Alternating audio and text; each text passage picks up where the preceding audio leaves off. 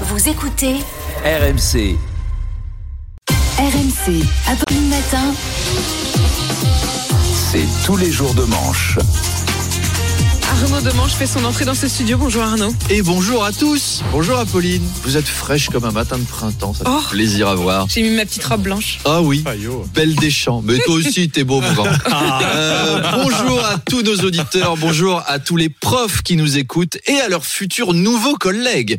Car on l'apprend ce matin. Le gouvernement lance une campagne de recrutement pour devenir prof avec pour slogan Un prof, ça change la vie pour toute la vie.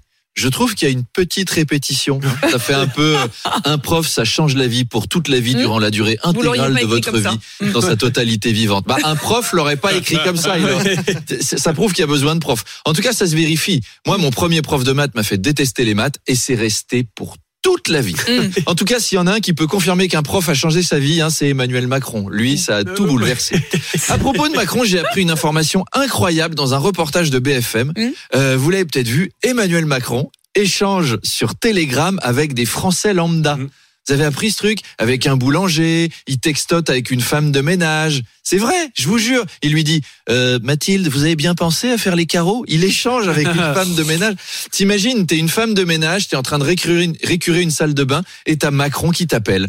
Il y a 9 chances sur 10 pour que ce soit pour critiquer, hein, pour t'expliquer comment faire. Il va dire euh, Là aussi, il faut de la rigueur, parce que sinon, on crée en quelque sorte des bulles de savon et il n'y a même plus de mousse. Voilà, tout pour l'engueuler. Le président, le président fait ça pour ne pas perdre le contact avec les vrais Français. C'est un peu comme les bains de foule, les déplacements en province, les débats. On sait qu'il adore ça. Il va voir les autochtones. On dirait un touriste occidental dans un pays africain quand il va nous voir. Vous voyez, hier, il était en Ardèche. Il est rentré en disant, ah, les provinciaux, qu'est-ce qu'ils sont gentils.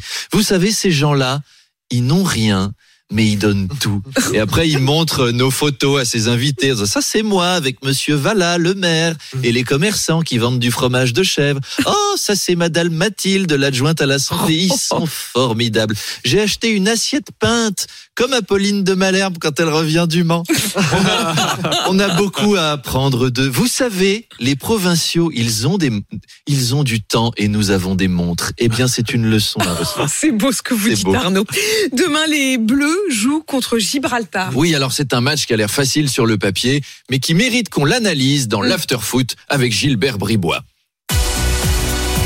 RMC, l'after-foot, Gilbert Bribois. Et oui, bienvenue dans l'after.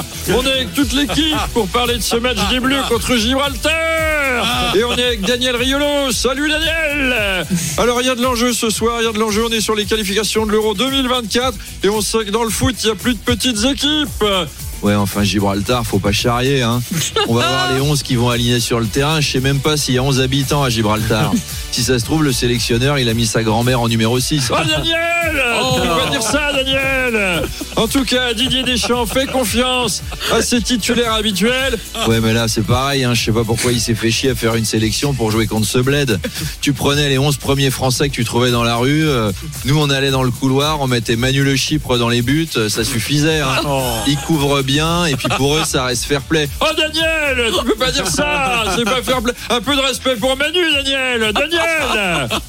J'adore quand vous faites.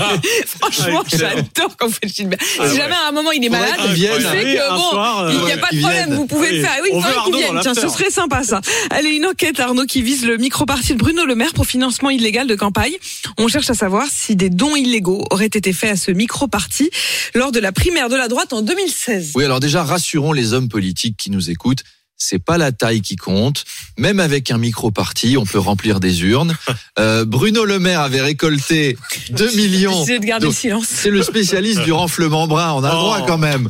Bruno Le Maire avait récolté 2 millions d'euros pour faire 2,4% à la primaire. Oui. Euh, ça fait cher le vote. Hein. Ah, c'est 102 168 électeurs pour 2 millions d'euros, 20 balles par tête. Heureusement qu'on lui a pas confié le ministère de l'économie. Hein. Hein ah si, pardon. Alors ça explique peut-être la dette record. Cette nouvelle m'a donné l'envie de jouer avec vous Ah. et de faire à nouveau un petit quiz. Ça fait deux cette Allez. semaine, mais on, on se régale. Ces micro-partis Ouais. existent-ils ou non? Il y a quoi Alors, à gagner? À gagner, il y a une micro-soirée avec une mini-coupe de champagne, des tout petits fours et une courte nuit d'amour avec Passepartout. Alors, main sur les petits champignons, Apolline, Charles, Manu, Nico, c'est parti. Jeanne, le micro-parti de Marine Le Pen. Oui, oui, Oui. oui.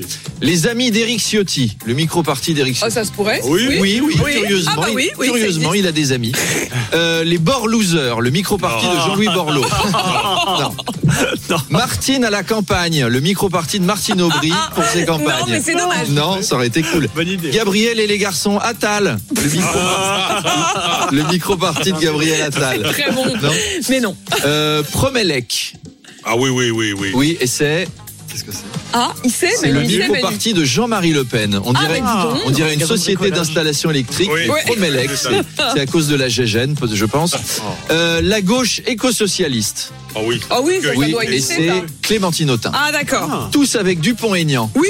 Non, Non. Il est, de toute façon, il est tout seul. Le- lui, c'est un micro-parti à lui tout seul. Elpis avec Benoît Hamon. Oui. non, pourquoi Oui, Oui, oui, oui. ça a été le nom Elpis. du Oui, oui. micro-parti de Benoît Hamon, c'était Elpis. Elpis Le Parti Socialiste. Ah bah oui, non, Oui, c'est un micro-parti qui existe exactement, qui aurait été au pouvoir dans les années 80 jusqu'en 2000. Après, c'est une information qui doit être vérifiée par des spécialistes en archéologie. Allez, bonne micro-journée à tout le monde et à micro demain. à micro demain, Arnaud.